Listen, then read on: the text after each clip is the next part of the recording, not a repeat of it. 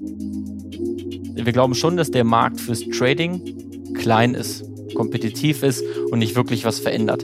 Der Markt für aber Vermögensvorsorge, der Markt fürs Sparen ist ähm, faktisch unendlich, denn fast jeder Arbeitnehmer in Europa wird dieses Problem haben, wie spare ich. Chefgespräch, ein Podcast der Wirtschaftswoche mit Beat Balzli.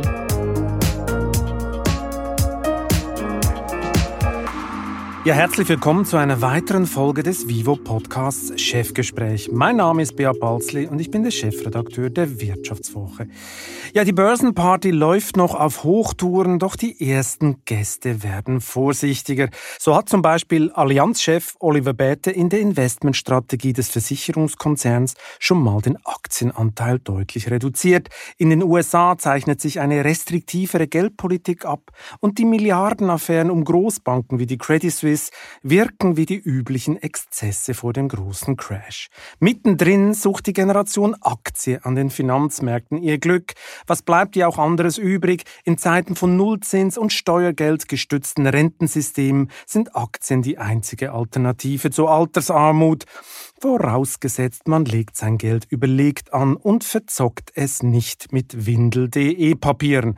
Womit wir bei meinem heutigen Gast wären. Er hat Philosophie, Kunstgeschichte und BWL studiert, vergleicht seine Firmenidee gerne mit der Erbauung des Doms in Florenz und hält Sparen für ein demokratisches Grundversprechen. Christian Hecker ist der Mitgründer des Fintechs Trade Republic, das mit einer Bewertung von über 4 Milliarden Euro zu den wertvollsten Startups Europas gehört gehört. Hallo, Herr Hecker, schön, dass Sie heute bei mir sind. Hallo, schönen guten Tag.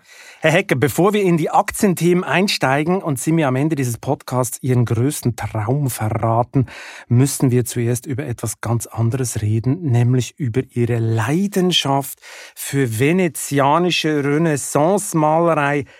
Warum Tizian und Co.? Was macht die Faszination aus für Sie? Ja, ich habe damals angefangen, ähm, erst Philosophie und dann eben äh, Kunstgeschichte zu studieren und ähm, da lernt man ja dann sehr viele Strömungen kennen, ähm, ähm, von der Antike bis eben dann zur modernen Neuzeit. Ähm, und die Renaissance hat mich vor allem deswegen fasziniert, weil sie ähm, in wenig kurzer Zeit sehr viel Neues schafft, ja, und auch ganz neue Facetten entdeckt, wie man eben durch Bilder quasi Inhalte ausdrücken kann. Es ist das erste Mal, wo sich die Kunst auch wirklich emanzipiert vom Auftraggeber ähm, äh, der Kirche und ähm, Ausdrucksform einer bürgerlichen äh, äh, ja, neuen Gesellschaftsform wird. Ähm, und das fand ich sehr spannend. Ähm, ähm, dazu war natürlich die ganzen Reisen nach Italien auch sehr verlockend ähm, ähm, und ist auch bis heute noch äh, eine kleine Leidenschaft von mir. Okay, der Urlaubsgedanke war also mindestens ebenso stark. Wann haben Sie denn eigentlich zum ersten Mal gemerkt, dass Sie sich ernsthaft für Kunst und Kunstgeschichte interessieren? Ja, ich glaube, ähm, wie das manchmal so ist, schlittert man äh, da rein. Also es fängt dann mit ähm, ja ein, zwei äh, Seminaren an, ähm, ähm die man ganz spannend findet. Und dann entdeckt man seine Leidenschaft dafür, ähm, ja, etwas zu machen, was abseits der ganzen äh, Bücher der Philosophie ist und ähm, äh, wo man dann wirklich mehr über das Gefühlte auch redet. Und das hat mich wirklich nicht mehr losgelassen ähm, und ist dann am Ende des Tages ja in dem, in dem, in dem Studium geendet. Und der Grundstein für die Leidenschaft wurde in Ihrem Elternhaus gelegt, weil dort die Tizian-Gemälde gleich im Wohnzimmer hängen? Oder wie muss ich mir das vorstellen? Woher kommt die Prägung? Äh, leider gar nicht, äh, eher im Gegenteil. Also ich komme aus dem verschlafenen Münsterland, aus einem 800-Seelendorf. Ähm, ähm, äh, da hängt weder große Kunst, ähm, ähm, noch hat man da irgendwie Zugang zu den ganzen Sachen. Ähm, nein, aber ich glaube, es war vielleicht genau auch diese, sag ich mal, Neuartigkeit, ähm, die es vielleicht zu Hause gar nicht gab, die mich da sehr fasziniert hat und da wirklich eine Leidenschaft geweckt hat. Nach einer kurzen Unterbrechung geht es gleich weiter. Bleiben Sie dran. Ich bin Dr. Robin John, Allgemeinarzt in Schönebeck. Das ist 15 Kilometer von Magdeburg entfernt und trotzdem zu weit, um hier Nachwuchs zu finden. Immer mehr Praxen im Salzlandkreis bleiben unbesetzt und Patienten haben lange Wege und noch längere Wartezeiten. Das muss sich ändern. Die besondere Nähe der niedergelassenen Haus- und Fachärzte ist in Gefahr. Was die Gesundheitspolitik jetzt dringend ändern muss, erfahren Sie auf rettetdiepraxen.de. Sie merken es schon, ich klopfe so das berühmte Klischee ab. Bildungsbürger Spross aus gutem Hause kann es sich locker leisten, mit einem Startup ins Risiko zu gehen. Das war also nicht Ihre Geschichte? Äh, ehrlicherweise im Gegenteil. Also ich komme aus, ähm, ja, vielleicht einem bildungsfernen Haushalt, ähm, ähm, bin da aufgewachsen, habe jeden Sommer ähm, äh, gearbeitet, ähm, die Hälfte der Sommerferien, um dann den darauffolgenden Urlaub finanzieren zu können. Ähm, ähm, und ähm, ja, habe mich dann wirklich da ein Stück weit ähm, ähm in München gefunden, im Philosophiestudium, im Kunstgeschichtestudium ähm, und das ist dann da geendet. Ähm, was allerdings der Fall war, ist, dass meine beiden Eltern ähm, ja Unternehmer waren, ähm, jetzt im sehr ähm, äh, kleinen Kontext, also quasi Auto verkaufen und, und ähm, Einzelhandel in einem kleinen Dorf, nicht wirklich erfolgreich, ähm, aber dadurch habe ich es einfach gelernt, dass es keine Trennung gibt zwischen Arbeiten und Leben und dass es irgendwie eine große Erfüllung ist, was zu machen, an was man glaubt und sich ehrlich anzustrengen. Und ich glaube, das sehen wir auch heute ein bisschen bei Trade Public und das ist dann schon erhalten geblieben. Mhm. Also Sie haben das Unternehmertum dann sehr bodenständig eigentlich erlebt, wenn, ich, wenn Sie mir das so schildern, oder? Ja, man kann sich das wirklich so vorstellen, ähm, in einem kleinen Dorf dann den ja, Gebrauchtwagenhändler mit seinen äh, 20 Autos und dann, dann der Einzelhandel mit den Hosen und T-Shirts für die, für die, für die äh, Bauernschaften. Ähm, und so bin ich aufgewachsen, seit ich sehr klein war. Und es war ganz normal, dass am Samstag, am Sonntag gearbeitet wird. Ähm, und es hat immer großen, große Freude gemacht. Und ähm, deswegen ähm, war das für mich gar keine schwere Entscheidung, ähm, selbst in die Eigenständigkeit zu gehen, weil es mir immer so vorgelebt worden ist von meinen Eltern. Mhm. Und irgendwann haben sie auch herausgefunden, dass mit Gebrauchtwagen kann man nicht so viel Geld verdienen wie mit, wie mit Aktien. Was ich während der Vorbereitung auf diesen Podcast in ihrer Vita nicht ganz verstanden habe, war der abrupt abrupte Wechsel von Berufswunsch Forschungsreisender in Florenz zu Investmentbanker bei der Bank of America Merrill Lynch. So eine 180-Grad-Wende oder habe ich nur die halbe Geschichte mitgekriegt? Was, was ist da passiert? Ähm, also ich glaube, es war im vierten oder im fünften Semester, wo es ähm, ähm, einen Workshop gab, der hieß dann in Anführungszeichen äh, Banking für Nichtbanker. Und den schaute ich mir dann damals an und ähm, ja, aus diesem Workshop, ich glaube, es war damals eine Investmentthese für erneuerbare Energiefonds, resultierte dann ein Praktikum, äh, damals noch bei der Deutschen Bank in Frankfurt äh, im M&A ähm, und das fand ich äh, ab dem ersten Tag wirklich spannend und elektrisierend. Ähm, es war natürlich das komplette äh, Gegenprogramm zu dem davor gelagerten äh, Studium. Ähm, und ähm, da habe ich für mich eine Welt entdeckt, wo ich ganz viel Neues nochmal lernen konnte ähm, und auch so ein bisschen meine Leidenschaft für, für Mathematik äh, äh nochmal ein bisschen einbringen konnte. Ähm, und daraus ist dann eben ein Job geworden äh, bei Merrill Lynch und habe dann mehrere Jahre dort dann auch verbracht, ähm, um dann wieder zurückzugehen nach München, als wir dann äh, eben Trade Public gegründet haben. Mhm. Also plötzlich war Traden spannender als Tizian. Kann man den schönen Geist überhaupt noch anwenden im Investmentbanking? Ich meine, ist ja eher eine harte Branche. Ja, also man sagt ja immer, Künstler reden über Geld und äh, Banker reden über Kunst. Also von daher äh, passt das vielleicht passt das zusammen. perfekt zusammen. Äh, wie sieht denn eigentlich der Garagenmoment aus von Trade Republic? Ähm, mein Mitgründer Thomas, der äh, kommt äh, aus Frankfurt gebürtig und so trafen wir uns. Es war Ostern 2015 ähm, und saßen dann abends zusammen. Äh, es war ein lauer Frühlingsabend ähm, und uns war klar, wir wollten irgendwas machen. Ich hatte damals gerade auf dem Börsengang von äh, Rocket Internet äh, gearbeitet und, und gesehen, äh, mit welcher ja, Wucht da etwas Neues entsteht. Ähm, ähm, mein Mitgründer Thomas arbeitet selber bei einem Fintech ähm, und so war klar, wir wollen was machen, wir wollen was im Fintech machen ähm, und trafen uns dann ein paar Wochen später äh, bei ihm zu Hause in München in der Studenten-WG und, und, und überlegten, was sind denn die großen Herausforderungen im Banking, im Retail-Banking. Ähm, und da kommt man dann sehr schnell auf eben wirklich diese Rentenlücke und das, was diese Millionen Menschen machen müssen mit ihrem Geld in den nächsten 10, 20 Jahren. Ähm, und die Idee hat sich seitdem eigentlich nicht mehr geändert. Mhm. Ich meine, Großbanken sind ja ein Subobjekt für die Disruption, oder? Die haben ja schon ganz viele Geschäftsfelder verloren, weil sie irgendwie zu statisch sind. Wir, wir äh, erinnern uns an den ganzen Zahlungsverkehr. Das macht heute PayPal, da sind sie auch beinahe raus. Was mich interessieren würde, ist das ein enger Freund von Ihnen? Oder wie kam, kommt man zusammen, um eine Firma zu gründen? Ist ja eine gewissen, braucht man ja ein gewisses Vertrauen, oder? Man muss, muss ja wissen, kann man sich da gegen, auf, gegenseitig aufeinander verlassen? Oder wie muss ich mir das vorstellen? Ja, der Thomas äh, studierte in München äh, Physik, ich eben Philosophie, also eigentlich äh, trifft man sich nicht äh, äh, gewöhnlich. Ähm, Aber gut, vielleicht auf derselben Party. Meine Physik und Philosophie ist ja nicht so weit auseinander, oder? Irgendwo trifft man sich ja dann. Ja, erinnert dich auf jeden Fall. Nein, wir, wir, wir trafen uns damals bei einem Stipendienprogramm, wo wir beide drin waren, im, glaube ich, zweiten Semester ähm, ähm, am Frühstücksbuffet und äh, daraus entstand dann wirklich eine Freundschaft, äh, wo wir gemeinsam durch die Studentenzeit gegangen sind. Ähm, dann, wie es immer so ist, verliert man sich ein wenig aus den Augen, wenn man es dann in die Arbeitswelt geht. Ähm, aber trafen uns dann eben wieder regelmäßig in Frankfurt und ähm, ich glaube, das war ein ganz gutes Setup, weil wir beide wussten, dass wir sehr äh, komplementär sind. Thomas wollte dann eigentlich damals in, äh, ich glaube, Quantenphysik äh, studieren ähm, äh, und nochmal einen Doktor machen.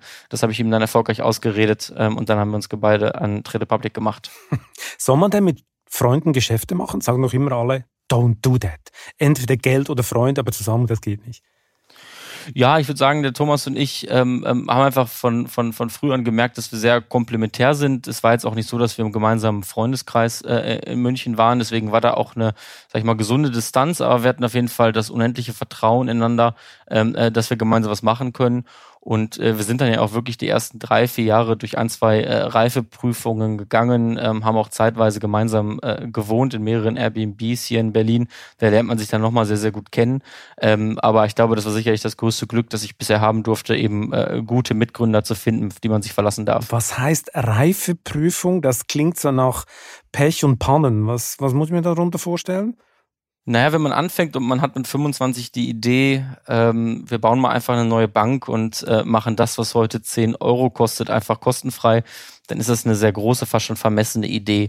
Und ähm, natürlich hatten wir damals sehr große Ambitionen und uns war damals klar, das dauert ein Jahr, dann haben wir das geschafft. Aus einem Jahr wurden dann vier. Ähm, und ähm, äh, da mussten wir schon sehr viele äh, äh, ja, Prüfungen durchstehen. Wir fuhren dann damals zu BaFin und sagten eben, wir wollen eine Bank gründen ähm, und verbrachten dann, glaube ich, anderthalb Jahre mit den, den, den Antrag zu schreiben, eben zur Bankgründung. Ähm, man musste immer wieder äh, Geld einsammeln und, und, und versuchen eben ähm, Leute davon zu überzeugen, an diese fast unwirkliche Mission zu glauben. Ähm, ähm, wir waren noch einmal gezwungen, sogar Mitarbeiter freizustellen auf dem Weg, um, um wieder gesund zu schrumpfen. Ähm, also da geht man schon durch die eine oder andere äh, Feuertaufe äh, gemeinsam dran, ähm, ähm, an der man dann eben auch zusammen wächst. Also Sie sind zu schnell gewachsen am Anfang. Ähm, nein, aber wie es immer so ist, es ist halt sehr unplanbar, quasi, ähm, wie lange etwas sowas dauert. Nicht vor allem die eigene Bankgründung. Man geht ja immer sehr optimistisch von sechs, vielleicht neun Monaten aus. Am Ende dauert es zwei Jahre. Ähm, und dann muss man eben äh, das Budget an die Realität anpassen ähm, ähm, und die Firma auf, auf, auf Spur bringen, dass eben ähm, ähm dann alles für das große Ganze funktioniert. Ähm, das sind, glaube ich, wirklich die Höhen und Tiefen äh, bei so einer jungen Firma, die man durchlebt. Ähm, aber wir haben einfach festgestellt, äh, wenn man jeden Morgen früh aufsteht und hart daran arbeitet, ähm, ähm, dann kommt irgendwann das eine zum anderen und äh, es ist Licht am Tunnel. Das klingt sehr klassisch. Das klingt jetzt nicht nach 31 Jahre alt, sondern eher so nach Boomer, hart arbeiten, früh aufstehen, dann reicht's dann schon. Ähm, was ich mich äh, frage ist, wer hat Ihnen eigentlich den ersten Euro gegeben für die Firma? Wer war Ihr erster Vertrauter auf der Finanzierungsseite? Also wir sind 2015 angefangen und ähm, der Thomas gewann dann relativ schnell einen sogenannten Hackathon. Ähm, das ist so ein Programmierwettbewerb über ein Wochenende, wo man einen Prototypen baut. Ähm, und äh, das war quasi so ein Prototyp rund um eine Trading-App. Und das bekam dann die Aufmerksamkeit von der Commerzbank Comdirect. Und so zogen wir äh, nach drei Monaten von München um äh, nach Hamburg eben zu Comdirect und arbeiteten dann dort in dem äh, Startup-Programm äh, an der Idee. Deswegen war der erste Geldgeber wirklich die, die, die, die Commerzbank insofern. Ähm, ähm, das war aber dann ähm, nur eine kleine Episode, kurze Episode und wir ähm, gingen dann wieder zurück und zogen dann nach Berlin, äh, um selbst aufzubauen ähm, und waren dann sehr froh, nach einer gewissen Zeit ähm, äh, die Sino AG, ähm, ein kleiner Broker aus Düsseldorf, als ersten sogenannten Angel Investor zu finden, der dann, ich glaube, es waren damals zwei Millionen Euro ähm, investierte, ähm, mit der wir dann nachhaltig das erste Mal Leute einstellen konnten und, und, und, und, und die Sache vorantreiben durften dass die Commerzbank für innovative Entwicklungen im Banking steht. Darauf wären wir natürlich nicht gekommen. Das erfahren wir heute von Ihnen. Warum hat die Commerzbank Sie nicht gleich behalten? Ja, wer weiß, ob das in dem Kontext dann ähm, äh, so funktioniert hatte. Ähm, ich glaube, wir haben damals für uns schon erkannt, dass die Vision, wie Banking 2025 funktionieren soll, einfach eine andere ist, ähm, als man sie sich dort vorgestellt hat.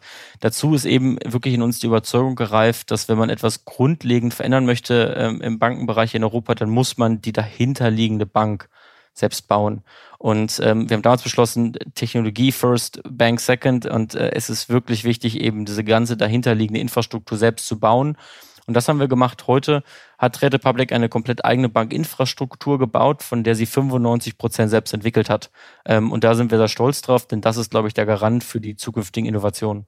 Ist natürlich auch viel schlanker, oder? Weil die alten Großbanken haben noch so viel wie soll man sagen, äh, ein bisschen Leichen im Keller, auch noch ein paar alte Computer von den 80er Jahren, die da vor sich hin äh, bröseln. Und äh, die haben natürlich viele Altlasten, äh, viele verkrustete Strukturen. Das ist natürlich auf der grünen Wiese äh, relativ einfacher. Sie haben vorher gesagt, ähm, ja, sie seien ein paar Feuertaufen gegangen, weil die Idee auch vermessen war. Vermessen ist ja nur der Vorname, wenn ich sie so äh, höre und wenn ich sehe, was für Zitate von ihnen kursieren. Sie vergleichen ja die Gründung von Trade Republic mit der Erbauung des Doms in Florenz. Wir, wir äh, manche wissen es, mit einer Spannweite von 45 Metern, was damals unvorstellbar war. Ist das nicht viel zu dick aufgetragen, sich mit dem Gründungsmythos der italienischen Renaissance auf eine Stufe zu stellen? Naja, wenn man sich hinstellt, ähm, nochmal 2015, und man sagt, ich schaffe es, eine profitable Bank zu bauen, die äh, ohne Gebühren Wertpapiertransaktionen abwickelt, wenn gleich alle großen äh, Banken und auch digitalen Online-Broker äh, 10, 15, 25 Euro an, ähm, an Gebühren verlangen, dann ähm, trifft man da schon auf sehr großen äh, Widerstand. Und ähm, ich denke, wenn wir dann über das dahinterliegende Problem reden, nämlich wie können wir es schaffen, eine neue Generation von ähm, Anlegern in Europa zu schaffen und eben die Teilhabe am wirtschaftlichen Wachstum in die Mitte der Gesellschaft zu bringen, sprich wie können wir Menschen unabhängig vom Einkommen, unabhängig vom Mögen dazu befähigen, anzulegen, ohne eben Gebühren, ähm, dann ist es eine sehr große Idee, ähm, wahrscheinlich etwas kleiner dann noch als die italienische Renaissance, aber ich glaube, uns ging es äh, bei dem Zitat mehr um die Tatsache dessen, dass damals auch Brunelleschi ähm, gegen jedwege Widerstände über mehrere Jahrzehnte eben dieses Vorhaben durchgezogen hat, immer wieder Geld eingesammelt hat, immer wieder Leute davon überzeugt hat, dass es möglich ist. Und das erinnert zumindest im Kleinen ein wenig an unsere äh, Anfangsgeschichte der ersten vier, fünf Jahre, ähm, äh, wo wir wirklich durch den Markt gelaufen sind und jeder hat uns ähm, ja sprichwörtlich ausgelacht ähm, und wir dann immer wieder überzeugen mussten, äh, dass das doch geht ähm, kostenfreien Handel anzubieten. Ähm, damals besonders heute ja äh, weitestgehend akzeptiert, ähm, aber den Weg muss man eben selbst für sich gehen. Gut, auf jeden Fall das Storytelling hat gepasst. Ich meine, immerhin war Florenz damals eines der wichtigsten Finanzzentren des Kontinents. Trading inklusive, also wird dann doch noch äh, äh, tatsächlich ein Schuh draus.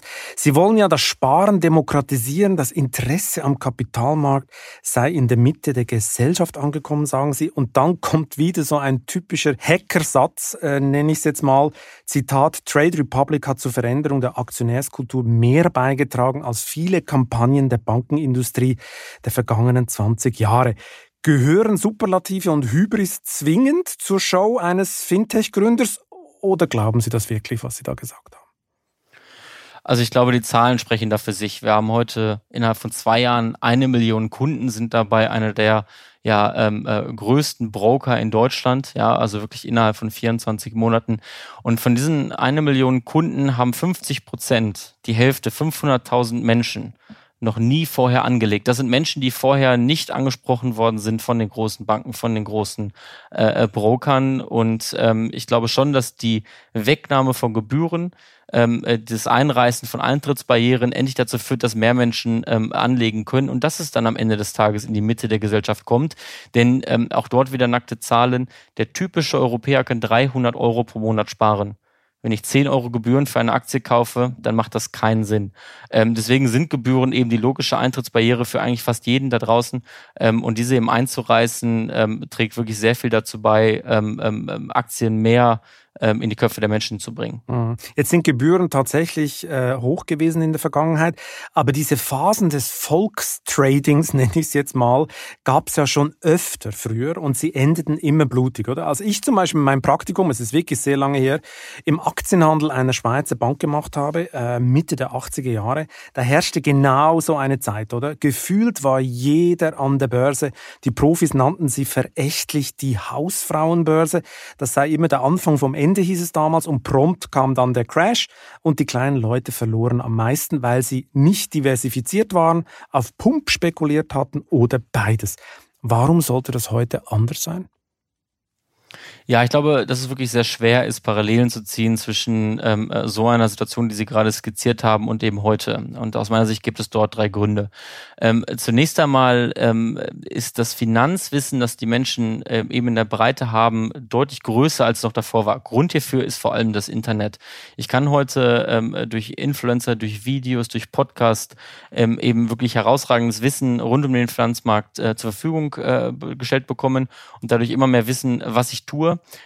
ja, und äh, wie ich anlege. Und wir stellen fest, die Menschen ähm, haben ihre Hausaufgaben gemacht, sie wissen, ähm, äh, wo sie anlegen, wie sie anlegen, was für Fehler sie vermeiden müssen.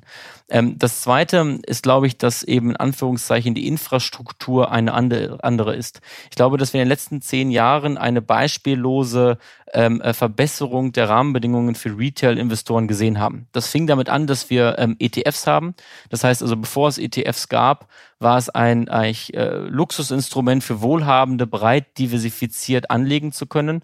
Durch eben ETFs kann jeder in der Mitte der Gesellschaft eben in ein breit diversifiziertes Portfolio anlegen und somit wirklich äh, Risiken äh, minimieren. Ähm, und darüber hinaus jetzt eben auch durch Trade Republic sind die ähm, Infrastrukturbedingungen so, dass ich auch kostenfrei anlegen kann. Ja, das heißt, ich habe die gleichen Rahmenbedingungen wie eigentlich die großen Trader vor 20 Jahren. Ähm, und das Dritte, und das ist, glaube ich, der wichtigste Punkt, die makroökonomischen Bedingungen sind ganz, ganz andere. Wir haben heute nun mal Negativzinsen. Wir haben heute nun mal ähm, Inflation, Inflationssorgen und wir haben vor allem demografischen Wandel. Ähm, wenn ich in die Rentenlücke in Kontinentaleuropa äh, gucke, dann äh, bleibt mir nichts anderes über, als zu konstatieren, dass eben äh, die, die wirklich die Mitte der Gesellschaft sparen wird müssen am Kapitalmarkt, um Vermögen aufzubauen. Und ich glaube nicht, dass wir da in kurzen Zyklen äh, denken dürfen. Bedeutet, ja, es wird eine Hochphase, ja, es wird eine Tiefphase geben, aber die wahre Investitionsdauer ist doch 20, 30, 40 Jahre. Und ich denke, dass wir dann dahinter auch andere Wachstumstrends sehen. Also heute investieren die Leute doch in echte Firmen, die echte Industrien disruptieren mit Cashflows, mit Gewinnen. Äh, eine Tesla produziert Autos, ein ein, eine Google Machterlöse etc. pp. Und ich glaube, das ist eine ganz andere realwirtschaftliche Wertschöpfung, als wir sie noch in der Dotcom-Blase hatten. Sind Sie sicher? Ich meine, nach dem Platzen der Dotcom-Blase Anfang der 2000er war es ja genauso. Oder kurz zuvor kam es am neuen Markt zu Rudelwetten, angeheizt von Börsenforen. Dann brach alles zusammen. Heute heißen die Rudelwetten GameStop, Windel.de, Air Berlin, ohne Substanz. Das Ganze verabredet in Foren wie Reddit. Also die Geschichte der Gier und der Oberflächenspekulation, die wiederholt sich schon. Nein, also äh, da würde ich widersprechen, denn die ähm, Absolutgrößen sind andere. Heute investieren Leute nicht in Windeln.de, AMC oder GameTube, sondern sie investieren in Apple, Facebook, Google, ähm, ähm, also wirklich in große Tech-Firmen, die nachhaltig Gewinn, einen Rekorderlös nach dem anderen erzielen und wachsen.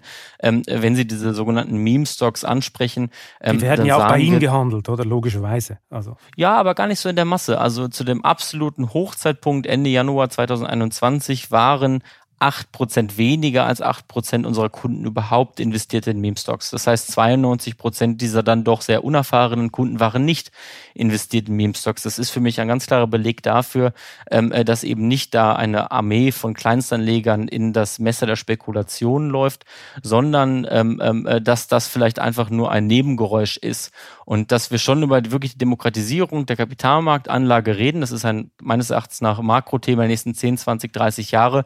Klar, da gehören auch solche äh, Possen wie GameStop hinzu. Das ist aber nicht repräsentativ für eben den Durchschnittsanleger. Der investiert nämlich in Sparpläne, monatlich wiederkehrend diversifiziert nochmal zu dieser Posse, äh, da muss ich nochmal einhaken. Die GameStop-Affäre, die wurde ja auch sehr gesellschaftspolitisch aufgeladen, oder? Die Kleinen gegen die großen Hedgefonds, Klassenkampf an der Börse, der Kapitalismus wird mit den eigenen Waffen geschlagen.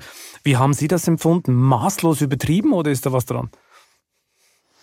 Ja, ich glaube, man muss heutzutage immer ein wenig trennen zwischen der Emotionalisierung im Internet ähm, wo ja quasi jeder eine große Bühne findet und da auch ganz große ähm, ähm, äh, Dimensionen herstellen kann und dann eben der gelebten Wirklichkeit. Aus meiner Sicht gab es da schon einen Disconnect zwischen, ähm, ähm, ähm, sag ich mal, der Breite, der diese Debatte geführt worden ist und der Lautstärke und dann der Tatsache dessen, dass da doch nur acht Prozent der Leute investiert waren. Auf der anderen Seite äh, muss ich aber auch sagen, ähm, äh, glaube ich, begrüßen wir das sehr, dass eben jetzt wirklich Retail-Investoren, Privatanleger auch eine wichtige Stimme am Kapitalmarkt haben. Der Markt ist am Ende des Tages effizient und auch das gehört dazu, dass solche äh, Praxisen dann vielleicht auch durch Privatinvestoren ähm, äh, verändert werden. Ja, das Short-Selling ähm, und der Markt hat insofern am Ende des Tages ein Stück weit äh, recht und ich glaube schon, dass wir darüber reden, dass Anlegen kulturell relevant wird und das ist dann sicherlich auch eine Ausprägung davon. Ist denn Short Selling etwas Böses? Ich meine, Sie als gelernte Investmentbanker äh, müssen das ja im Blut haben, Short Selling, den Short Selling Faktor, oder? Ja, der Kapitalmarkt bietet eben verschiedene Möglichkeiten, um Ineffizienten auszunutzen. Short Selling ist eine davon. Ähm, ob und wieder. Das wird ja sehr moralisch gesehen in Deutschland, oder? Also Short Seller sind immer böse, und wenn wir dann von der Wirtschaftswoche schreiben, äh, nein, Shortseller sind nicht böse, die gehören zum Markt, äh, wie man bei Wirecard gesehen hat, sind sie auch sehr sinnvoll. Also es wird sehr moralisch aufgeladen. Äh, sehen Sie das äh, oder glauben Sie, das muss man nüchtern sehen? Ich glaube, in der Sache muss man das nüchtern sehen und da bin ich dann eher auch bei der Hausmeinung der Wirtschaftswoche, dass Shortseller zum effizienten Markt zugehören. Aber ich glaube, wenn man da einen Schritt äh, nochmal rauszoomt, ähm, dann stellt man schon fest, dass es in der Breite der Gesellschaft ein ganz, ganz großes Misstrauen gegenüber Banken, gegenüber dem Kapitalmarkt gibt. Und ich glaube, da hat die, die Mitte der Gesellschaft auch ein Stück weit recht, denn äh, die Bankenbranche hat viel dafür getan, die letzten Jahre, Jahrzehnte, dass man dieses äh, Misstrauen hat. Deswegen glaube ich, ist es gut und richtig, kritische Fragen zu stellen. Ähm, und wir sind eben gut darin beraten und versuchen da auch mit Trade Republic eben hin beizutragen, dass wir eine transparente, offene, ehrliche ähm, äh, Kommunikation haben. Beispielsweise rund um GameStop. Wir haben da einen Fehler gemacht in der Kommunikation, wir haben das nicht gut erklärt ähm, und sind dann zu unseren Sie haben Kunden den Handel eingestellt für Ihre Kunden, oder? Um das zu erklären. Ganz genau, wir hatten am, am, am Donnerstag, den 28.01. für drei Stunden den Kaufhandel geblockiert. Ähm, äh, das hat dann zu einer großen Empörung geführt, zu Recht. Ähm, haben uns dann dafür sehr offen und aufrichtig entschuldigt und eben auch erklärt, warum das äh, so gewesen ist. Und ich glaube, durch solche Maßnahmen stellt man ein neues Vertrauen her ähm, in die Banken und ähm, äh, dann verstehen die Leute auch, warum gemacht wird, was gemacht wird. Mhm. Sie haben gesagt, großes Misstrauen gegenüber der Finanzindustrie. Was waren denn die größten Sünden der Banker in den letzten Jahren? Was kommt Ihnen da spontan in den Sinn? Also was hat am meisten Credit gekostet? Gekostet? Ja, ich glaube, dass man immer wieder als Privatanleger festgestellt hat, dass die Interessen da auseinanderlaufen. Ähm, und da gibt es sogar auch eine kleine Anekdote aus meinem privaten äh, Erfahrungsschatz, ähm, eben das besagte Dorf im Münsterland. Und als junger Abiturient, damals Leistungsfach Mathematik, war es natürlich für mich klar, ich möchte irgendwas mit Aktien machen, ging dann zur ähm, örtlichen Bank und ließ mir dann 2008 ein Discount-Zertifikat auf den Eurostocks andrehen, ähm, las dann gar nicht das Pro Prospekt, hörte dem Banker zu, das war auch mein Fußballtrainer damals, also es machte alles fürchterlich Sinn. ähm, Ihr Fußballtrainer vertickt, vertickt Wertpapier, gut, okay, das ist originell, ja. Ja, und investierte dann eben, ich glaube, es waren 3000, 4000 Euro, die ich damals dann auch äh, zusammengespart hatte. Ähm, äh, der Rest ist Geschichte, Finanzmarktkrise, das Geld war dann komplett weg. Ähm, und äh, heute würde es das, glaube ich, nicht mehr geben, denn heute würde ich googeln, was ein Discount-Zertifikat ist. Das gab es damals in der Form noch nicht. Heute würde ich ähm, mich auch mehr über die Kosten informieren. Ich habe das Prospekt letztens beim Umzug wiedergefunden. Das waren horrende Kosten von, glaube ich, zwei Prozent Managementgebühr auf dieses Discount-Zertifikat. Ähm, ähm, und das ist schon eine Erinnerung, die äh, mich immer wieder auch leitet, wenn wir heute bei Trade Republic sind. Ich glaube, Transparenz der Informationen und ähm, eben auch, ähm, sag ich mal, ähm, niedrige Gebühren sind die besten Zutaten, um eben gute Entscheidungen zu machen. Und ich glaube, an dieser persönlichen Anekdote sieht man, äh, was die Menschen so verunsichert, dass man einfach auf die Nase fällt und man fühlt sich nicht gut beraten äh, von der eigenen Bank und man hätte es dann doch selber anders gemacht. War er denn als Fußballtrainer besser? Ja, in der Saison, glaube ich, lief es ganz gut. Danach bekamen wir auch auf die Nase äh, und stiegen ab, aber das ist eine andere Geschichte. okay, das war dann das Discount-Zertifikat auf dem Rasen. Kommen wir mal zu Ihrem Geschäftsmodell. Äh, Sie verlangen einen Euro pro Order. Alles andere ist kostenlos, wenn ich das richtig zusammenfasse. Äh, der Anreiz für Sie sind folglich möglichst viele Orders, oder? Mit konservativen ETF-Anlegern verdienen Sie ja auf lange Frist zu wenig.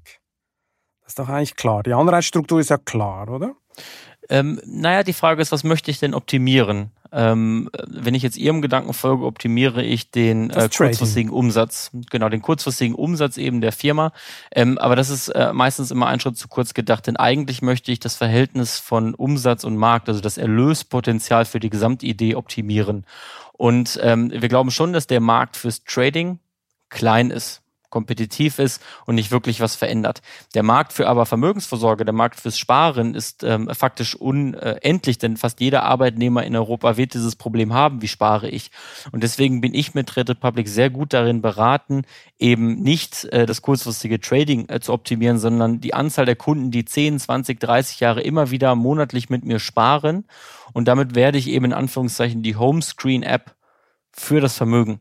Und das ist, glaube ich, eine ganz, ganz wichtige Position und äh, passt viel besser zu unserer auch Vision und Mission, äh, die wir haben. Und ähm, deswegen legen wir sehr viel Wert darauf, dass eben das Sparen bei uns im Vordergrund steht. Das sehen Sie auch am Preismodell. Ja, ein Trade kostet ein Euro, ein Sparplan kostet nichts. Der ist bewusst kostenfrei, da wir genau diese Sparbeziehung unserem Kunden äh, fördern und fordern wollen. Ähm, und das steht wirklich im, im Mittelpunkt der Idee. Aber ich meine, dass Ihre App süchtig macht, können Sie ja nicht abstreiten, oder? Ich meine, das ist ja auch nicht illegal. Aber ich meine, wir haben so viele, man hat so viele äh, äh, ähm, äh, Anleger, haben wir auch persönlich gesprochen etc., die teilweise uns erzählt haben, sie sind komplett durchgedreht, weil sie schon am Morgen früh pro Stunde viermal auf dieser App waren und äh, so nervös, dass sie nicht mehr davon lassen konnten. Also der Suchtfaktor ist doch da. Ja, ich glaube, da müssen wir mal im Detail reingehen. Also ich glaube, das Wort Sucht ist natürlich negativ konnotiert. Das ist ja quasi ein irrationales Verhalten am Ende des Tages. Und vor allem, wenn es um das Thema Geld geht, ähm, äh, dann möchte doch niemand irrational handeln. Ähm, und ähm, natürlich kennen wir auch diese Anekdoten. Viele von Ihren Kollegen bemühen die auch immer. Ähm, aber auch hier möchte ich lieber auf die Zahlen gucken von einer Million Kunden, davon wie gesagt 50 Prozent Leute, die noch nie vorher angelegt haben, investieren 80 Prozent in ETF-Sparpläne. Das ist Anführungszeichen Boring Trading. Das ist monatliches Investieren in eben ein ETF. Das sind eben nicht Leute, die äh, stundenlang am Tag in der in der in der App hocken und ähm, äh, da rein rausgehen mit Nervenkitzel. Ähm, und ich denke, dass man bei jedem Angebot solche Anekdoten findet von Menschen, die im Zweifelsfall ähm, äh, das auf ihre Art und Weise nutzen. Aber die Zahlen, die Mehrheit der Menschen nutzt das. Eine andere schöne Zahl ist, ähm, nur Prozent unserer Kunden handeln strukturierte Produkte, sprich Derivate, die kurzfristig orientiert sind. Auch das zeigt doch wieder, dass 95 Prozent keine Derivate handeln. Ähm, und insofern äh, freuen wir uns, wenn Kunden Spaß haben an der App, freuen wir uns, wenn Kunden die App äh, täglich nutzen. Das Großteil äh, oder das Gros der Menschen nutzt es aber eher äh, mittel- bis langfristig. Okay, diese App kann Ihre ihr Vermögen ruinieren. Also so ein Disclaimer wie bei den Zigaretten, den brauchen sie nicht. Äh, was ich mich frage. Nein, wenn ich da reingehen darf, das tut es auch nicht. Also äh, wir sehen, dass ähm, unsere Kunden einen, einen hohen dreistelligen Millionenbetrag an Erträgen erzielt haben in den letzten zwei Jahren. Äh, wir sehen, dass unsere Kunden im Jahr 2020 ähm, ihr Risikoprofil um 20 Prozent reduziert haben, trotz hoher Volatilität. Und deswegen darf ich nur noch einmal dafür werben, dass diese mehr vom unerfahrenen Kleinanleger, der sein Geld blind verzockt, nicht stimmt, wenn man auf unsere Zahlen guckt. Vielleicht sollten Sie Ihre Firma Buy and Hold Republic nennen. Dann, dann wird es vielleicht schon nicht mehr äh, so, äh, so dramatisch. Wie gesagt, Forscher wie Andreas Hacketal an der Universität Frankfurt behaupten ja, wenn Anleger beginnen, ihr Depot per Smartphone zu verwalten, werden sie unvorsichtiger. Was sagen Sie, Herrn Hacketal, auf diese Erkenntnis? Also Trade Republic setzt sich eben sehr intensiv mit ihren oder mit seinen Daten auseinander und ähm, äh, wir werden schon bald eine Studie veröffentlichen, ähm, äh, die, sag ich mal, andere Daten suggeriert und auch andere äh, Conclusios suggeriert. Ich glaube, man sollte vorsichtig sein, da outside-in solche Thesen äh, zu treffen, wenn man nicht die Nutzerdaten von solchen App-Brokern kennt, denn dann bewegt man sich immer im, äh, sag ich mal, äh, luftleeren Raum. Ähm, äh, die Wahrheit äh, mit all der Zahlen, die ich gerade genannt habe, ist, glaube ich, sehr, sehr stark und ähm, ähm, ich glaube, wir sollten trotzdem langfristig gucken, was ist denn die Alternative? Die Alternative des Nichtanlegens ist doch nicht, was wir als Gesellschaft wollen können. Wir haben Negativzinsen, wir haben eine sehr niedrige Nettoersatzquote der Renten äh, in Deutschland. Es führt kein Weg daran vorbei, finanzielle ähm, Unabhängigkeit zu haben in Form von privatem Sparen. Genau, dann würde ich mal Ihre Studie dann Herrn Hacketal schicken, da bin ich mal gespannt, äh, was er dazu meint. Bevor wir uns jetzt über den disziplinierten, rationalen Anleger unterhalten, der sich mit Ihrer Plattform tatsächlich günstig eine Altersvorsorge aufbauen kann, müssen Sie mir noch Ihr Ertragsmodell erklären. Sie leben von Rückvergütungen. Das funktioniert wie genau?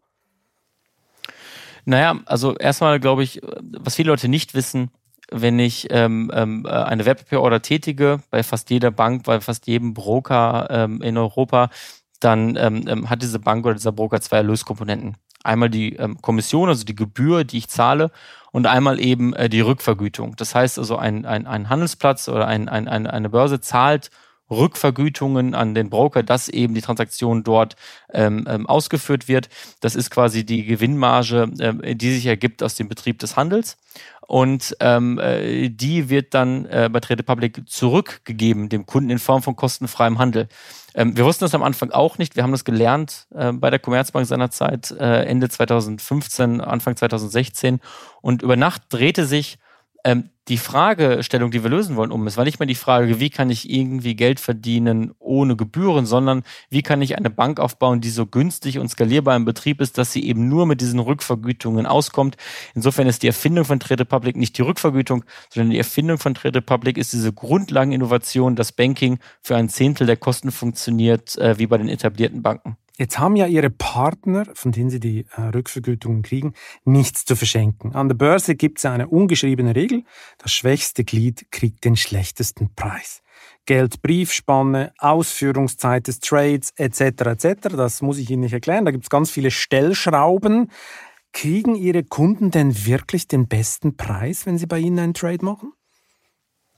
Ja, Ausrufezeichen. Also wir, sie handeln bei uns börslich bei der Börse Hamburg und äh, diese Börse hat öffentliche Ausführungsgrundsätze und äh, diese besagen eben, dass äh, der Quote oder der Spread gebunden ist an einen Referenzmarkt. Das ist in unserem Fall eben Xetra beispielsweise, also der liquideste Markt.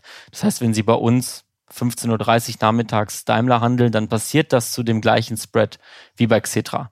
Und das ist nicht nur ein Versprechen, sondern das wird unabhängig überwacht von einer Handelsüberwachungsstelle.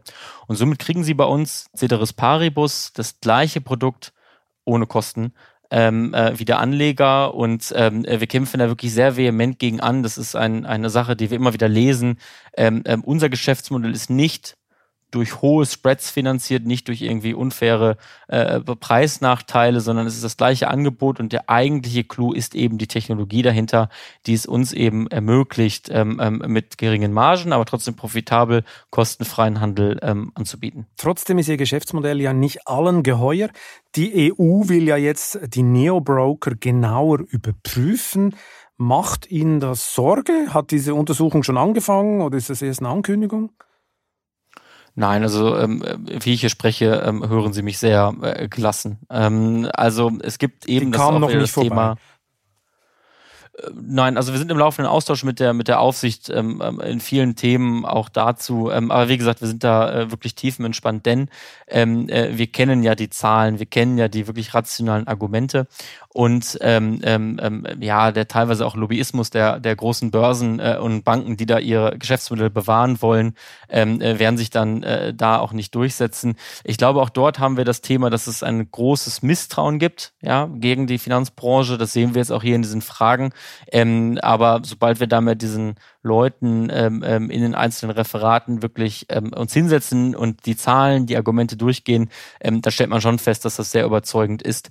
Und ähm, ähm, lassen Sie uns die Welt doch einmal umdrehen. Nehmen wir Payment for Order Flow weg was passiert denn dann am Ende des Tages? Ähm, Börsen werden sich monopolisieren, denn es gibt keinen, äh, es gibt keinen Wettbewerb mehr unter den Börsen. Dann findet der ganze Handel auf einem Börsenplatz statt und dort wird dann natürlich das ähm, Handelsplatzentgelt hoch sein. Das heißt, in einer Welt ohne äh, Payment for Order Flow zahlt der Privatkunde am Ende des Tages mehr 10 Euro an Gebühren und die Börsen werden reicher. Das kann kein Regulator auf der Welt wollen. Wir wollen doch gerade und müssen als Gesellschaft eben äh, Kleinstverdiener äh, äh und Kleinstaktionäre dazu befähigen, ähm, anzulegen. Mm, absolut. Jetzt, wenn Fintechs schnell wachsen und schnell viel Erfolg haben, dann wächst man ja, wie gesagt, am Mama zu schnell. Noch eine misstrauische Frage, so wie Sie das nennen. Ein anderes berühmtes Fintech in Deutschland, N26, hatten eine Zeit lang ziemliche Probleme mit der Geldwäsche, Prophylaxe. Man konnte plötzlich in Portugal als Mickey Mouse äh, ein Konto eröffnen bei N26. Haben Sie das im Griff? Und wie schwierig ist es da, auf der Höhe der Zeit zu bleiben mit den, sagen wir es mal so, OK-Leuten, die gerne mal auch über Fintechs versuchen, ähm, schmutzige Gelder zu waschen? Nein, also heute haben wir ähm, in keinster Weise Probleme auf dieser Ebene. Wir hatten ja auch wirklich Ziel, äh, viel lange Zeit, vier Jahre, ähm, alles aufzubauen ähm, haben da viel in Prozesse, viel in Infrastruktur investiert, besitzen ja auch, wie gesagt, heute die gesamte IT selbst in-house. Das befähigt uns schon dazu, ähm, ähm, eine vollwertige Bank zu betreiben ähm, ähm, mit all den Prozessen. Und ähm, wir sagen immer so salopp, es gibt keine Banklizenz zweiter Klasse. Wir werden genauso reguliert wie jede andere große Bank äh, in Deutschland eben auch und somit kriegt der Kunde auch die gleiche Sicherheit, die gleiche Verlässlichkeit. Jetzt ist es ja erstaunlicherweise so, dass sich die Politik, hat man das Gefühl, nur dafür interessiert, wie man sie regulieren äh, soll, aber eigentlich nicht für die Förderung der Aktienkultur.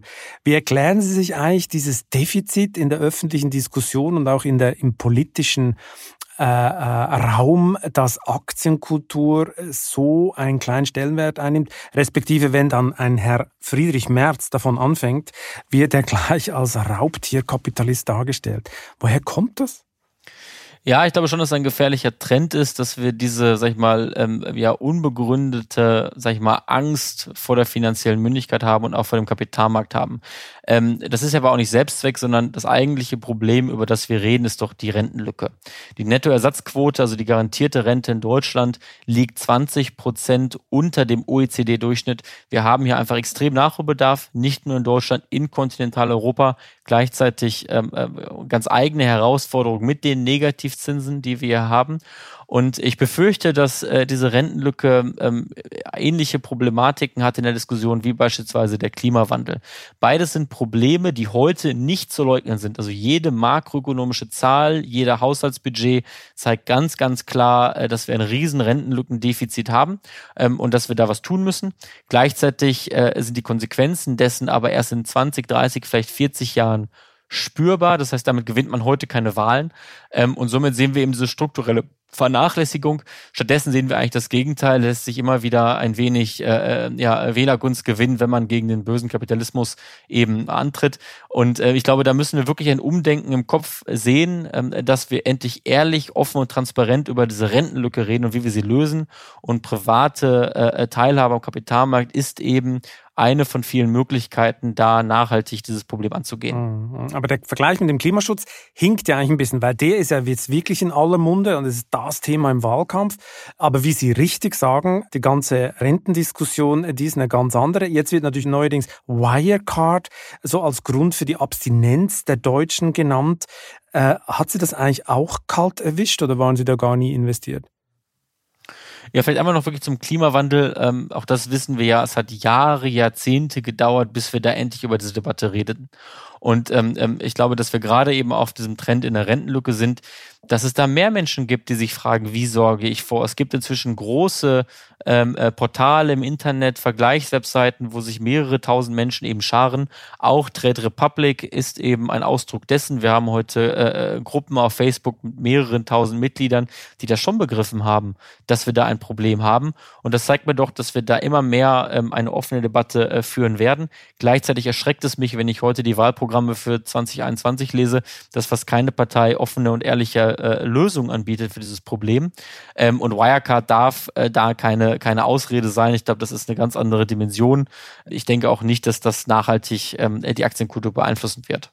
Wohl Wirecard, also ich meine, da gibt's so, ich könnte sogar noch einen Tweet raussuchen, der hat mich so beeindruckt. Da hat also, als Wirecard pleite ging, äh, hat die Linke gleich äh, äh, getweetet, das zeigt wieder mal, dass Aktien nicht taugen für die Altersvorsorge. Ich glaube, es denken noch relativ viele Deutsche, äh, dass das nichts ist und der Fall lässt ja auch den Finanzmarkt Deutschland ziemlich schlecht aussehen. Und wie man das ja sieht in der Politik, wie Sie richtig sagen, es geht in, in dem Programm, ist es irgendwie kein Thema.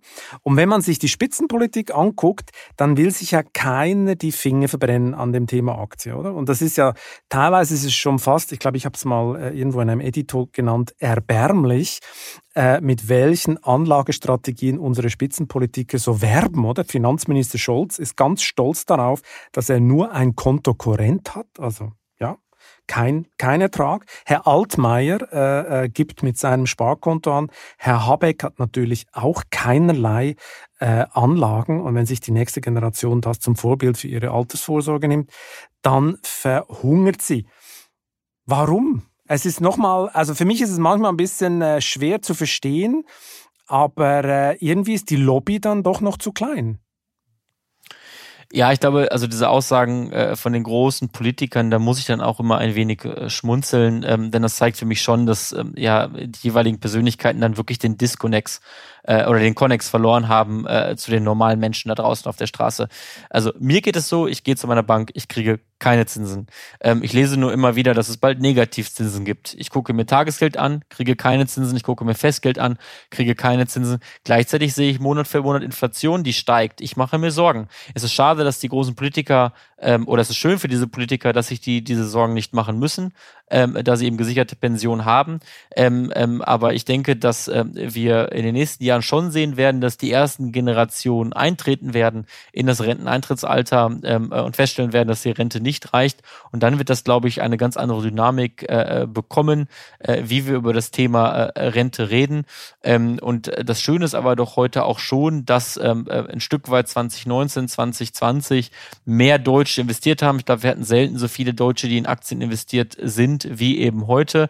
Das ist eine sehr junge, eine sehr zarte Pflanze. Ähm, ähm, aber ich glaube, das ist erst der Beginn einer wirklichen Zeitenwende, ähm, was die Akzeptanz von privater Altersvorsorge bei Aktien angeht. Das kann sein. Wenn ich allerdings mit früheren Phasen vergleiche, gab es das auch schon. Dann kam der Crash und dann waren plötzlich alle weg. Hoffen wir diesmal, dass es anders ist. Äh, ich meine, warum das natürlich im politischen Raum auch keine Rolle spielt, ist, es niemand der betroffenen Generation wirft das auch groß als Frage auf. Das muss man ja auch sehen, oder? Also Fridays for Future Wealth habe ich das mal genannt in einem Editorial. Keiner macht das. Also es gibt diese Forderung, Sie sagen, es gibt gewisse Foren, da wird das diskutiert, absolut richtig, aber du hörst es nicht als Forderung, guckt und arbeitet für die Altersvorsorge der nächsten Generation. Das ist eigentlich schon erstaunlich. Herrscht denn da vielleicht auch bei vielen noch die Meinung vor in ihrer Generation, ja, Eigenverantwortung finde ich jetzt nicht so toll. Der Staat wird es schon richten. Also ist es dann, ist es dann vielleicht mit der Eigenverantwortung auch nicht so weit her. Sonst, wenn es ja eine Mehrheitsmeinung wäre, glaube ich, würde es ja auch mehr in den politischen Raum drücken. Ist natürlich ein sehr komplexes Problem. Ähm, und ich gebe Ihnen natürlich recht, dass wenn man den großen Politikern zuhört, dann suggerieren die ja schon, es gibt gar kein Problem, das kriegen wir schon irgendwie hin. Aber wie gesagt, alle äh, großen makroökonomischen Zahlen ähm, und Wissenschaftler suggerieren ja schon sehr stark, ähm, dass das nicht weggehen wird, dieses Problem. Ähm, ähm, aber man kann, glaube ich, nicht erwarten, dass das von heute auf morgen äh, passiert, dass sich die Massen mobilisieren. Aber doch bin ich sehr zuversichtlich, dass das eben kommen wird, ähnlich wie es beim Klimawandel war. Es wird dauern, es wird fünf, vielleicht zehn Jahre dauern dauern, äh, bis das passiert. Aber äh, dennoch, glaube ich, ist der Trend äh, nicht mehr aufzuhalten. Und ähm, ähm, klar brauchen wir auch ähm, endlich Leute im politischen Raum, die da ähm, äh, drüber reden und die auch Lösungen anbieten für dieses Problem. Ähm, denn wenn ich als Politiker antrete, um die Zukunft zu gestalten, dann kann ich dieses, diese Frage eigentlich gar nicht verneinen. Herr Scholz meinte ja letzte Woche tatsächlich als Reaktion auf den Expertenbeirat des Wirtschaftsministeriums, dass sie sich A verrechnet hätten und B er nur mit echten Experten rede. Also da sieht man schon, wie heikel das Thema ist und wie emotional aufgeladen. Äh, ich könnte mir gut vorstellen, äh, dass wenn jetzt ein Politiker noch mit der Aktienspar, mit einer Aktienspargeschichte kommt, äh, dann verliert er ganz viele Stimmen, obwohl eigentlich genau das Gegenteil vonnöten ist.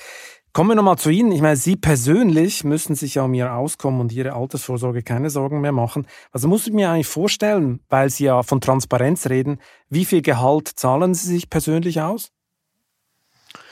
Also ähm, ähm, nicht viel. Ähm, wenn man eine Geht's genauer als nicht viel?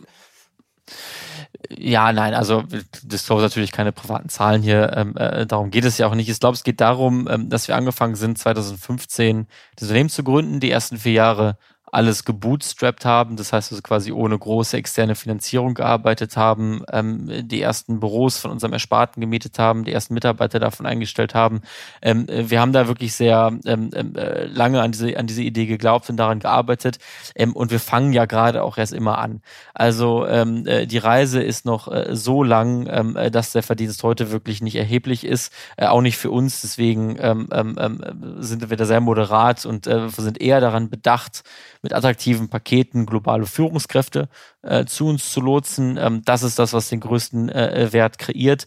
Ähm, und wir selbst, äh, das kann ich sagen, müssen noch sehr viel arbeiten und sehr lange arbeiten, ähm, äh, damit das auskömmlich ist. Und ja, auch wir machen uns derzeit natürlich Gedanken ähm, äh, um die Rente und sorgen da auch vor mit Trade Republic. Nach einer kurzen Unterbrechung geht es gleich weiter. Bleiben Sie dran. Ich bin Dr. Falk Stierkart und leite ein medizinisches Versorgungszentrum in Erlangen. Der Job als niedergelassener Arzt ist nicht unattraktiv, aber er scheitert oft schon an der Wurzel. Wenn unser Studiensystem nicht darauf ausgelegt ist, genug Ärzte in guter Qualität auszubilden, wie soll die medizinische Versorgung in Mittelfranken dann gedeckt sein? Die besondere Nähe der niedergelassenen Haus- und Fachärzte ist in Gefahr. Was die Gesundheitspolitik jetzt dringend ändern muss, erfahren Sie auf rettetdiepraxen.de. Mhm. Und wie machen Sie konkret das? Ja, eben auch durch eine Mischung äh, von Sparplänen. Ähm, ähm, da gibt es natürlich die großen diversifizierten, aber eben auch äh, kleine. Auch das Thema Clean Energy äh, liegt mir persönlich am Herzen. Ähm, ähm ich glaube, das ist auch nochmal so ein Trend, den wir sehen, dass die, eine neue Anlegergeneration nicht nur wegen Risiko und Rendite investiert, sondern eben auch äh, wegen Anführungszeichen Purpose, also quasi den, dem Einfluss, den man durch sein investiertes Geld äh, machen kann. Ähm, und äh, das bewegt uns schon alle viel. Hm, gut, dann glaube ich Ihnen das mal, dass Sie sich heute nur einen Gebrauchtwagen leisten können. Ich meine, die Frage liegt auf der Hand, wohin geht die Reise noch? Börsengang ist noch weit weg oder müssen wir plötzlich sagen, müssen wir plötzlich hören, in einem halben Jahr äh, äh, Trade Republic geht über einen Specs doch an die Börse? Nein, das ist das falsche Mindset. Also ein Börsengang ist für uns nicht am Horizont erkennbar. Ähm, auch nichts, wo wir irgendwie äh, darauf hinarbeiten. Das ist jetzt auch gar nicht ähm, äh, so das, das große Ziel. Ähm, wo wir heute stehen, verglichen mit dem riesigen Problem, das wir eben skizziert haben, der Rentenlücke, sind wir noch sehr, sehr früh dabei. Und ähm, äh, wir wollen eben mit unseren Investoren, ähm, äh, den amerikanischen Technologieinvestoren, nachhaltig wirklich eine Technologiefirma hier in Europa aufbauen mit tollen Talenten, mit toller Infrastruktur, toller Technologie, die nachhaltig ähm, äh, neu definiert, was Banking ist, wie eine Bank funktioniert. Da sind wir noch wirklich sehr, sehr früh auf dieser Reise. Das wird noch mehrere Jahre dauern. Und da brauchen wir gerade eben auch diese Zeit und diese Ruhe und diese Nachhaltigkeit, das tun zu können. Ähm, äh, der Druck des Kapitalmarkts ist da was, das kann dann vielleicht später kommen. Ähm, aber heute heute konzentrieren wir uns nur auf uns ähm, und auf das beste Produkt für unsere Kunden. Genau. Wenn man so der Börse ist, muss man auch sein Gehalt dann offenlegen. Herr Hacker, das müssen Sie sich gut überlegen. Ähm, wo geht's denn da noch weiter? Da gibt's nichts zu verstecken. Da gibt's nichts zu verstecken. Okay, gut. Ich lasse nicht locker. Irgendwann finden wir es noch raus. Ähm, wie groß soll denn Trade Republic noch werden? Wird das Produktportfolio noch erweitert? Sie haben doch sicher noch x Pläne, was, was Sie noch ranbauen wollen an Ihr System. Ja, die haben wir. Ähm, ich glaube, mit Trade Republic sind wir immer ganz gut damit gefahren, Sachen zu verkünden, wenn sie fertig sind. Ähm, ich kann Ihnen versprechen, wir haben jetzt gerade 900 Millionen Dollar äh, eingesammelt, ähm, ähm, eben für neue Produkte, die wir bauen. Da arbeiten wir gerade Tag und Nacht dran, haben jetzt ein Team von 400 wirklich sehr talentierten äh, Menschen, die das, äh, die das gerade tun. Ähm, da kommt noch viel, ähm, aber wir konzentrieren uns eben gerade erstmal darauf, das zu bauen. Und was muss ich mir unter diesen Produkten vorstellen? Das sind dann konkrete Finanzprodukte für die Altersvorsorge oder geht es eher um bessere technische Lösungen? Nein, sowohl als auch. Es geht, glaube ich, im Grunde um die Frage, wie kann ich eine Bank aufbauen, die ähm, besser, einfacher, sicherer funktioniert als das, was heute auf dem Markt ist.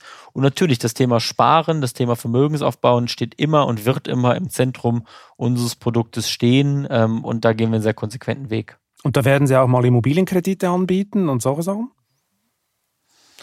Ja, das, das ist für Altersvorsorge zentral, oder? Ja, ja, klar. Also es gibt verschiedene Produkte, die, wenn man über das Thema Vermögensaufbau redet, spannend sind. Äh, sag ich mal, Kredite, Immobilienfinanzierung ist davon eins. Ähm, und genau, da kann man, glaube ich, noch sehr viel Fantasie entwickeln, äh, was alles kommen kann, damit man ein diversifiziertes Portfolio hat. Wir haben gerade erst äh, Kryptowährungen angeboten, glaube ich, auch noch eine Anlageklasse, die sehr früh da ist, ähm, aber auch für das private Portfolio eine, eine, eine gute Bereicherung, ein guter Hedge sein kann gegen, ähm, sag ich mal, Inflation, gegen Negativzinsen. Ähm, und ich glaube, da wird noch sehr viel passieren in den nächsten zehn Jahren. Was ist der Anteil von Krypto bei Ihren Kunden? Der ist doch noch sehr klein, oder? Der ist gerade noch sehr klein. Ich meine, wir haben halt für uns gesehen, Im Herbst letzten Jahres hat das äh, institutionelle Vermögen in Kryptowerten das erste Mal das Retail-Vermögen überstiegen. Äh, ich glaube, man muss heute konstatieren, dass sich da eine neue Anlageklasse entwickelt, die es mir eben auch ermöglicht, äh, von Inflation ein Stück weit frei zu sein. Ein Teil meines Portfolios, das nutzen auch die Kunden so. Es ist jetzt acht Wochen Altersprodukt bei Trade Public, also noch sehr früh. Ähm, ähm, aber langfristig wird es einen großen Impact haben. Davon gehen wir aus. Aber wenn Sie ernsthaft für die Altersvorsorge Ihrer äh, Kunden arbeiten wollen, können Sie doch eigentlich so ein volatiles Produkt wie so eine Krypto-Geschichte gar nicht anbieten, oder? Also meine, wir haben ja Schwankungen, die sind ja unglaublich. Ja, aber ich glaube, darauf kommt es ja gar nicht an. Die Volatilität heute ist verhältnismäßig egal. Ich muss mich doch fragen, glaube ich daran, dass in den nächsten 30 Jahren die Weltwirtschaft wächst? Dann ist ein breit gestreuter ETF wie der MSCI World spannend. Glaube ich, dass nachhaltige Technologien und, und Energie wichtig ist, dann ist ein Global Clean Energy ETF spannend.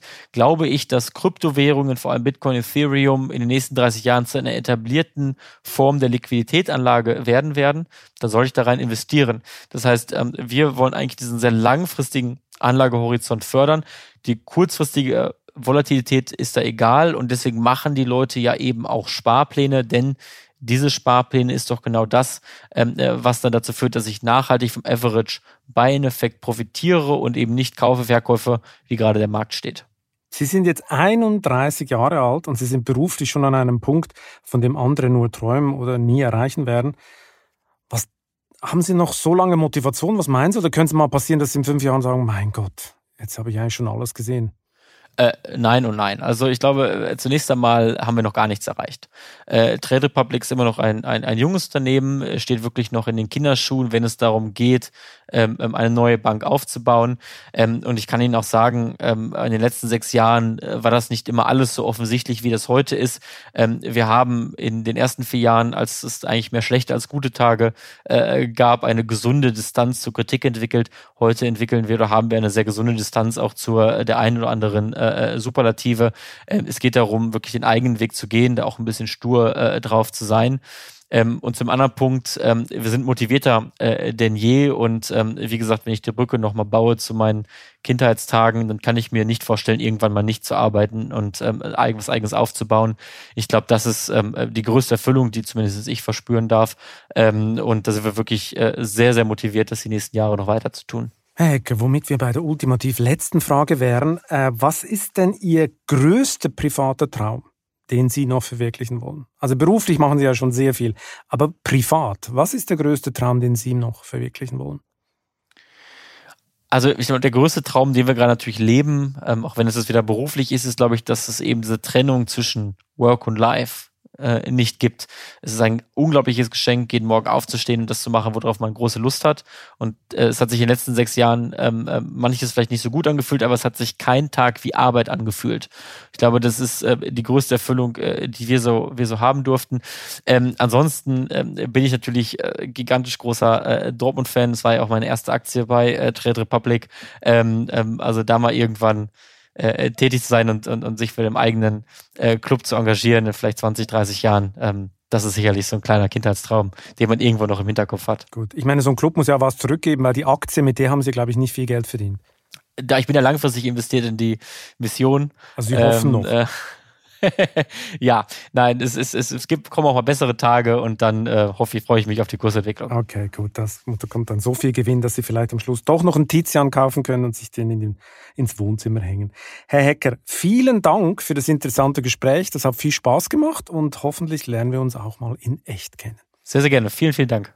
Und wer jetzt wissen will, welche Aktien er vor der bevorstehenden Erweiterung des DAX auf 40 Mitgliedkonzerne kaufen sollte, muss die neue Titelgeschichte der Wirtschaftswoche lesen. Ich wünsche Ihnen viel Spaß dabei und eine gute Zeit bis zum nächsten Chefgespräch. Kritik, Lob und Anregungen schicken Sie bitte wie immer an balzli.vivo.de. Ich freue mich darauf. Für eine positive Bewertung dieses Podcasts bin ich Ihnen ewig dankbar.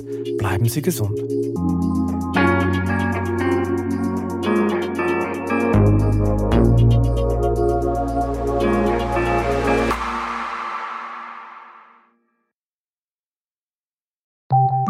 Nach einer kurzen Unterbrechung geht es gleich weiter. Bleiben Sie dran. Ich bin Dr. Falk Stierkart und leite ein medizinisches Versorgungszentrum in Erlangen. Der Job als niedergelassener Arzt ist nicht unattraktiv, aber er scheitert oft schon an der Wurzel. Wenn unser Studiensystem nicht darauf ausgelegt ist, genug Ärzte in guter Qualität auszubilden, wie soll die medizinische Versorgung in Mittelfranken dann gedeckt sein? Die besondere Nähe der niedergelassenen Haus- und Fachärzte ist in Gefahr. Was die Gesundheitspolitik jetzt dringend ändern muss, erfahren Sie auf rettetdiepraxen.de.